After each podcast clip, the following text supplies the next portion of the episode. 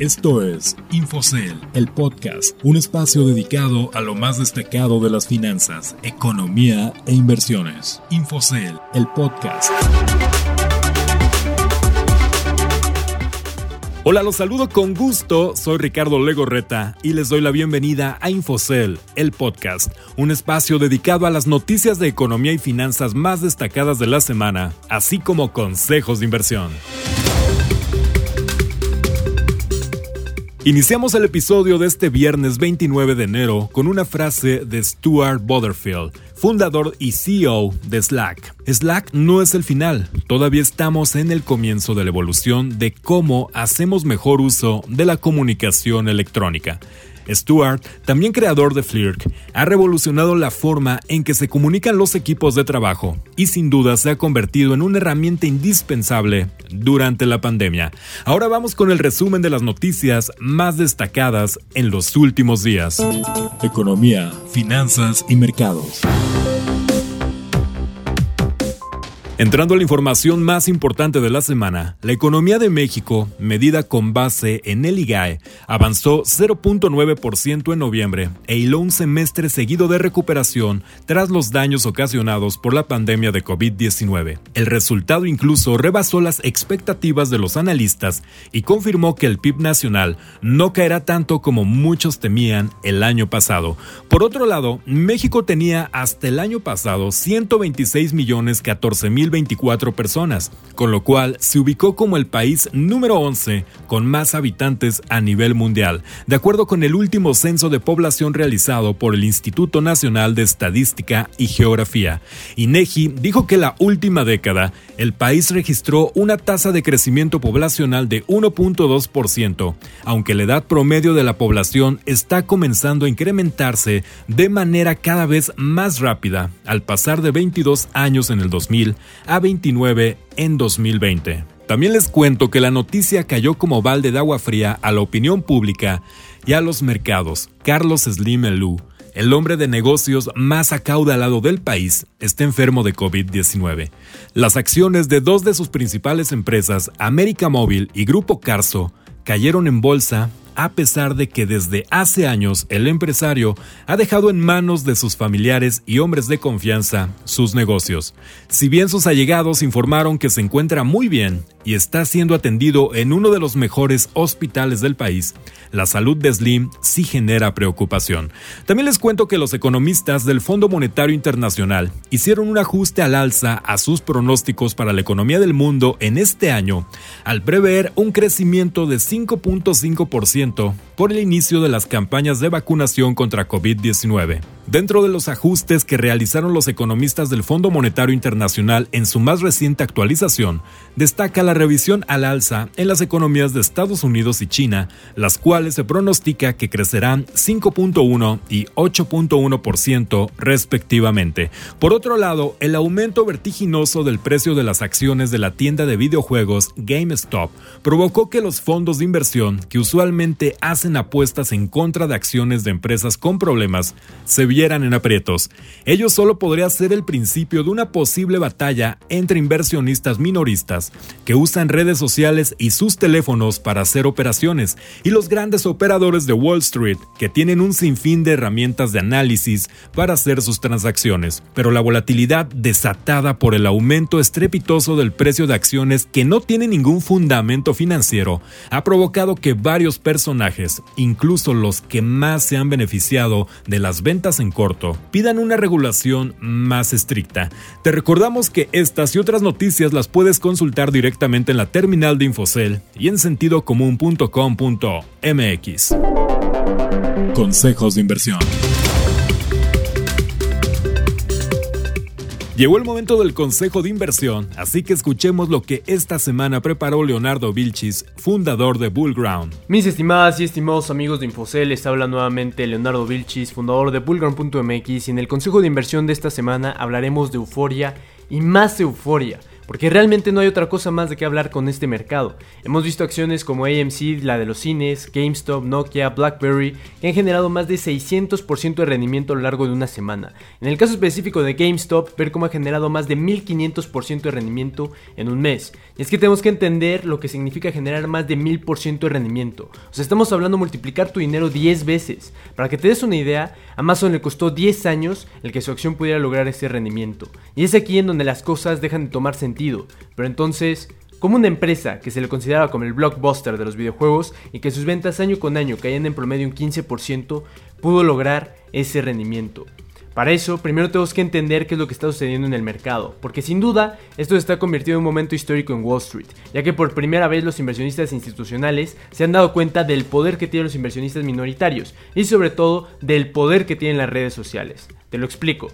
GameStop en verano reportó que sus ventas del 2019 al 2020 en su plataforma de e-commerce crecieron un 800%, demostrándole al mercado en general que todavía tenían esperanza.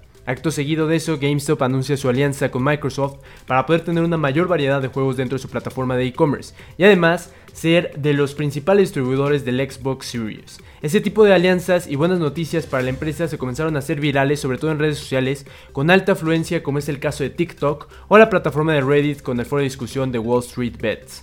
Estamos hablando que varios TikTokers que hablan sobre temas de inversiones y finanzas comenzaron a decir las buenas noticias de GameStop y el potencial rendimiento que podría generar la acción, ya que en ese momento apenas se encontraba en 8 dólares. Hoy, 29 de enero, en el pre-market se encuentra en 381 dólares por acción. O sea, estamos hablando de más de 2.300% de rendimiento. Pero entonces las buenas noticias y la esperanza de que esta empresa no entrara en bancarrota fueron lo suficientemente fuertes para que el precio de la acción subiera? Sin duda no. Eso es solamente la punta del iceberg. Por mediados de noviembre sale otra noticia en donde Ryan Cohen, fundador de Chewy, la plataforma de e-commerce de venta de productos para mascotas más importante a nivel mundial, se sumaba al proyecto de digitalización de GameStop, invirtiendo 76 millones de dólares y haciéndose el del 13% de la compañía.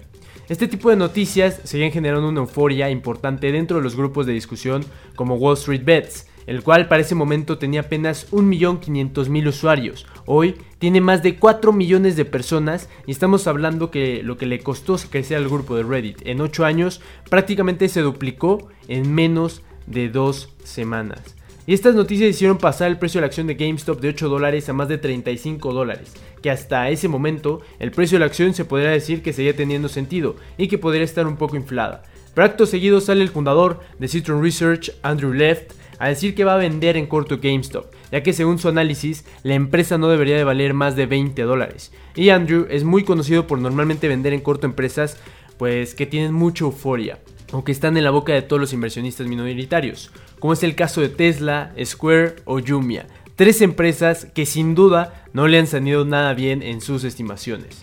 Y los que no sepan qué es vender en corto es simplemente beneficiarte de la caída del precio de la acción de una empresa y lo haces de la siguiente manera. Te acercas con tu broker y pides prestadas acciones de la empresa, supongamos 10 acciones, las cuales le prometes al broker que se las regresarás en algún momento. Después sales al mercado y las vendes, supongamos, a 10 dólares. Obtienes 100 dólares en efectivo, esperas a que caiga el precio de la acción, supongamos a 8 dólares, vuelves a comprar las 10 acciones para regresárselas a tu broker, pero ahora ya no te costaron 100 dólares, sino 80 dólares, y tú te quedas con la diferencia. Lo interesante es que si tu análisis es certero, normalmente las caídas son más rápidas que las subidas, y generar un muy buen beneficio en un corto plazo, pero cuando no lo es, tu pérdida realmente puede ser infinita, ya que el crecimiento del precio una acción no tiene límite, y eso es lo que estamos viendo con GameStop. Cuando comienza a subir de forma acelerada el precio de una acción y hay varias ventas en corto, se genera lo conocido como un short squeeze, o sea, cuando las ventas en corto se cierran automáticamente porque ya no pueden soportar las pérdidas y evidentemente salen al mercado a tener que comprar las acciones en el precio en el que se encuentre, haciendo que el volumen de compra de las acciones aumente de forma considerable. Y vemos que suba todavía más el precio de la acción, y eso es lo que quiere provocar los usuarios del grupo de Wall Street Bets a los hedge funds que están vendiendo en corto a GameStop y a varias acciones como AMC, BlackBerry, Nokia, etc.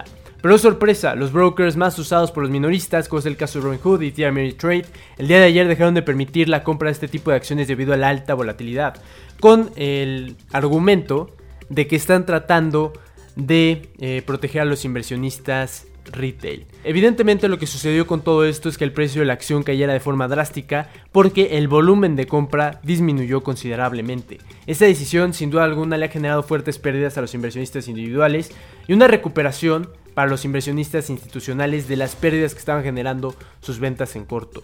Esto ha provocado un verdadero debate sobre la regulación que deberían de tener este tipo de foros de discusión y sobre todo la comprensión que el impacto de una recomendación en TikTok puede llegar a tener, ya que estamos hablando que una recomendación se puede hacer viral y puede llegar a millones de personas. Y por ejemplo ahora prácticamente todo el público inversionista retail está enterado que es GameStop, que es un hedge fund, que es un short squeeze y por qué la acción de GameStop podría seguir subiendo de forma importante. Y aquí mi estimada y estimado amigo de Infocel, desde mi punto de vista, creo que no hay ningún bueno ni malo en esta película. Ya que los hedge funds en Wall Street se están viendo como ese niño muy pequeño, pequeñísimo, que se lleva su pelota cuando él iba perdiendo. Y los inversionistas retail, pues tampoco estamos demostrando que somos diferentes y que tampoco estamos demostrando que somos más inteligentes que ellos. Realmente nos estamos enfocando en una batalla de suma cero, en lugar de aprovechar y disfrutar de las más de 12.500 oportunidades de acciones que la bolsa nos ofrece todos los días. Creo que esto solo es el inicio de algo mucho más grande que sin duda debe ser regulado, porque no ser así veremos una volatilidad bestial dentro de los mercados financieros que generará inestabilidad e incerteza para los inversionistas que realmente quieren ver crecer la acción conforme el crecimiento natural de la empresa y no por unos especuladores de un grupo en Reddit. Que tengan excelente inicio de fin de semana. Ya lo escucharon, fue Leonardo Vilchis, fundador de Bullground. Les recordamos que más información de Infocel también aparece en nuestras redes sociales, así que los invitamos a que nos sigan en Facebook e Instagram, arroba Infocel y Twitter, arroba Infocel.